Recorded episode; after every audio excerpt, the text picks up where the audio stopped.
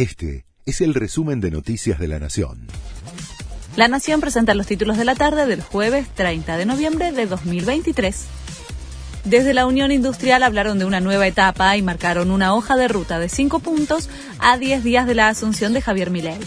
El presidente de la 29 Conferencia Anual de la UIA, Miguel Sonaras, puso de relieve la importancia del sector en el desarrollo de la Argentina. Además, advirtió que la integración al mundo debe ser inteligente a través de la generación de bienes de calidad, de la exportación de valor y de la potenciación de activos. Diana Mondino les recomendó a los industriales que compren generadores para el verano.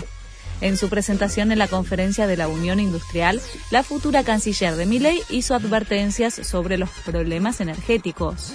En enero y febrero, los que no tengan generadores consíganlos. No hay para todos, dijo Mondino. Hay preocupación por los aumentos de las cuotas de colegios privados. El gobernador Axel Kisilov habilitó una suba de 11%, cinco puntos por debajo a lo reclamado por las instituciones. De este modo, los aranceles de unos 4.800 colegios bonaerenses concluyen el año con aumentos acumulados de casi 140%. El 50% de los establecimientos tienen entre un 20 y un 30% de morosidad en el pago de las cuotas. Argentina se mantiene como líder en el ranking FIFA. El conjunto de Scaloni tuvo un 2023 casi perfecto, lo que permitió que se sostenga en lo más alto de la consideración mundial. Francia ocupa el segundo puesto, Inglaterra el tercero y Brasil descendió al quinto lugar después de tres derrotas consecutivas en las eliminatorias sudamericanas. Hamas intercambió a dos rehenes más.